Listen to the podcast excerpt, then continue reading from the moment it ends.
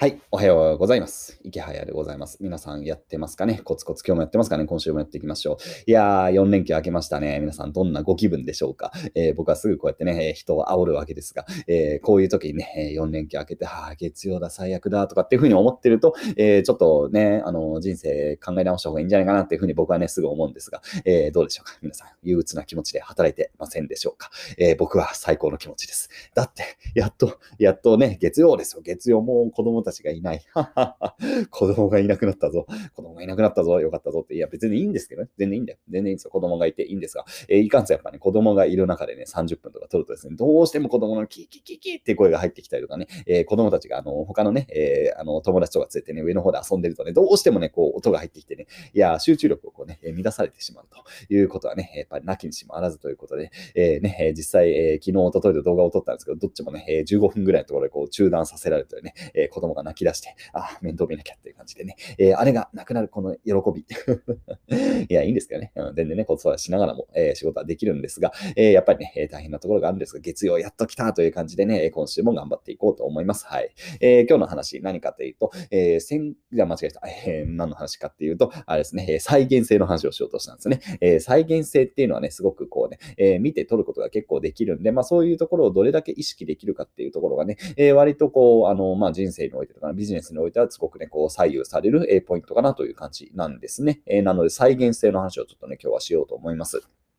で、まあ、この再現性っていうのは何かって言ったら、まあ、一個何かね、えー、他の人がうまくいったことっていうのは、実はね、えー、再現性があったりします。同じようなやり方でまたうまくいくケースっていうのも結構あるんですよね。で、それが1つ、2つ、3つ、4つみたいな感じで、えー、誰かがうまくいったやり方っていうのは、ね、意外とね、えまあ、再現性っていうのはあったりが、あったりするんですよね。で、僕今回ね、えあの VIP メンバーシップというのをね、YouTube で始めてますが、あれもまあ、ある種、え再現性があった気がします。与沢さんがね、始めて、まあ、与沢さんが始めた時点だと、まだあの、あの再現性もへったくりもない感じなんで、えよくわかんないまも僕はパクったんですけど、えー、まあ、すごくね、うまくいきました。なので、多分、まあ、与沢さんももちろんめちゃくちゃうまくいっていて、えー、僕もうまくいってるんで、まあ、VIP のメンバーシップみたいなものね、え YouTube の要するに有料チャンネルっていうのは、えー、多分ね、あれは成功っていう、まあ、ある種の再現性があるような気がします。他の人がやっても多分うまくいく。えもちろん、まあ、人によってはね、うまくいかないとはありますが、まあ、ある程度うまくいくんだろうな、みたいな感じのことはね、え見えてきましたねって話だったり、え昨日ね、え Twitter で見つけたものですごい面白かったのね、え今、インスタグラムで、え無印良品についてのアカウントがね、結構伸びてるみたいなんですよね。え無印赤みたいな感じで、えー、無印良品のまあ新製品とか、えー、まあもちろん既存の商品も含めて、えー、その商品紹介を、えー、インスタグラムでやるんですね。で、それをやるとですね、大体フォロワーが5万人から6万人ぐらいまで、えー、結構簡単に増える。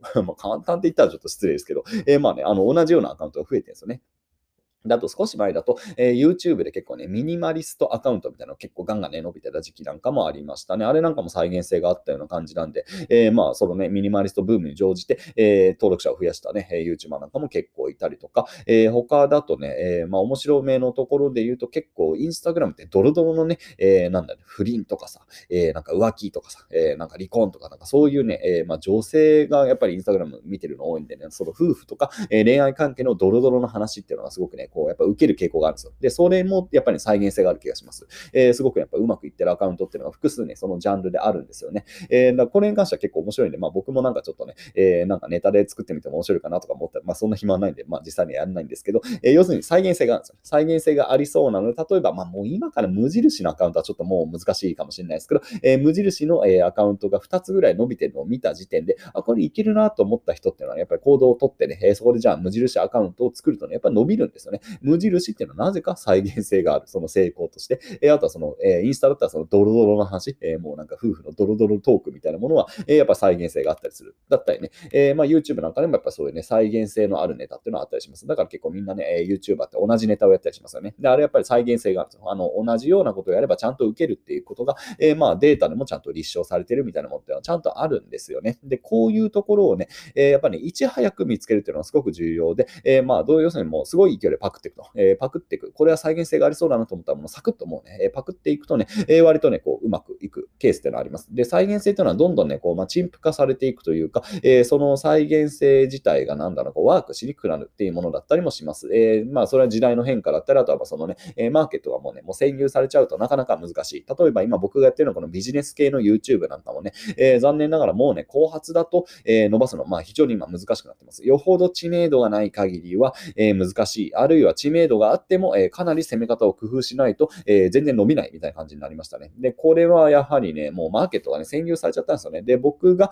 え始めた2018年ぐらいはそんなね、まだあのそもそもビジネス系の YouTube ってほぼ存在してない状態だったんで、えマーケットがまだ、あの、なんかガラガラだったみたいな感じ。で、そこで、え僕も、えそこそこまあ伸びたし、えまあ、コナニさんとかめちゃくちゃ伸びたし、学さんが伸びたし、モフ社長が伸びたし、みたいな感じで、2018年ぐらいから始めた人たちが、えもうね、もうマーケット取っちゃったんですよね。で、そこは再現性があったんですよ。その成功の部類っていうのはね。えでももうね、そこの再現性みたいなものってのはもうある種失われてしまって、マーケットがね、えできてしまったので、え後発が入ってくる余地がなくなってるという感じ。なので、えやっぱり早い者勝ちなんですよね。で、再現性ってのは確かにあります。えなんかこれ、あの僕は基本的には否定する側なんですけど、再現性があるビジネスって結構まあ、うん、あのすぐ陳腐化するんでね、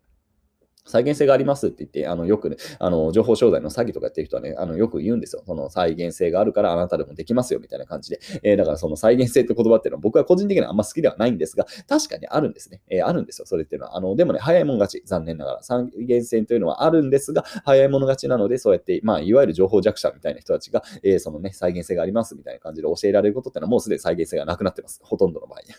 えー、なので、もうね本当に、えー、ビジネス本当にね、生き馬の目を射抜く、えー、そういうようなね、えー、状況の中で生きてる人だけが、えー、再現性っていうもののね、えー、まあ、ある種その美味しさっていうのを享受ができる、え、スピード感を持ってる行動ができて、ちゃんとしかも情報収集をしているような人、で、しかもそれをね、ちゃんと実装できるだけの、え、まあ、制作能力、コンテンツ開発能力、そういうものがある人っていうのはね、え、ちゃんとね、再現性というのは取ることができるんですよね。で、でもね、さっきから言った通り、えー、どんどんね、沈下していきます。なので、再現性があるから始めたからといって、ね、それが永続的にうまくいくかというと、全然うまくいかないです。え、だから結局、再現性ってあんまり意味がないんですよね。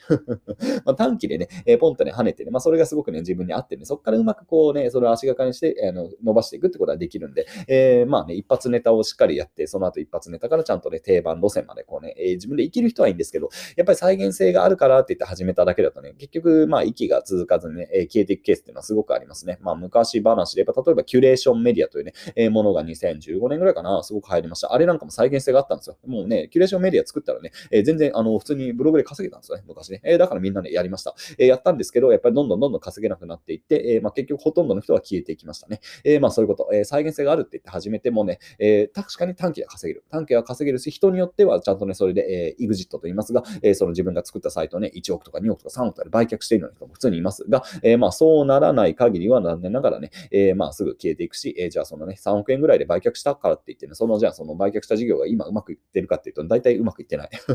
いや、それはもうしょうがないんですけどね、もうそういう時代の流れなんででね。えだから結局、うん、再現性をね、求めて、え事業をね、え売買したりとかさ、え、まあ、立ち上げたりっていうのはね、え、あんまり、まあ、長い目に言うと本質的ではないのかな。え、小銭を稼ぐんだったらすごくいいし、え短期でね、えお金を稼ぐことはできるんですが、えまあ、それ自体はすごくやっぱり競争性が激しいので、まあ、本当にそれをやる意味があるのかっていうと、むしろ、え長い目で、え再現性がないことをやっていった方がね、まあ、結局のところプラスになるかなってことはね、僕は思ってるの、僕自体はね、だからね、えこれやったら、うん、成功するんだろうなみたいなものをたくさんもちろん知ってます。え再現性がこれ絶対あるなっていうものはね、えもちろん人より早く多分見つけてるものかなりあります。で、そういうものはあのあの僕のオンラインサロンで、池原サロンとかのポンポンポン実は流してますし、あと VIP の方でもね、えー、これから話してもいこうとは思うんですが、まあでもじゃあ僕はやるかっていうのやんないですよ。うん、再現性があることをやってでもさ、僕がやってもしょうがないんだよね。僕は再現性がないことをやらないと多分ね、もう、もうダメなフェーズ。えー、最初のね、足がかりにはいいんですよ。再現性。これやったら絶対跳ねるなみたいなのをね、えー、まずやるのはすごくいいことなんですが、そればっかりやっててもね、結局消耗戦なんですよね。で、それじゃなくて、他の人が再現できないことをやる。これがすごく重要。まあ、オリジナリティですよね。えー、自分しかできないようなことをやっぱり積み重ねていかないといけないので、え再現性これあるんだろうな、みたいなことでね、えまあ、それをね、まあ、やることも戦略的にはありますが、基本はそれはオプションです。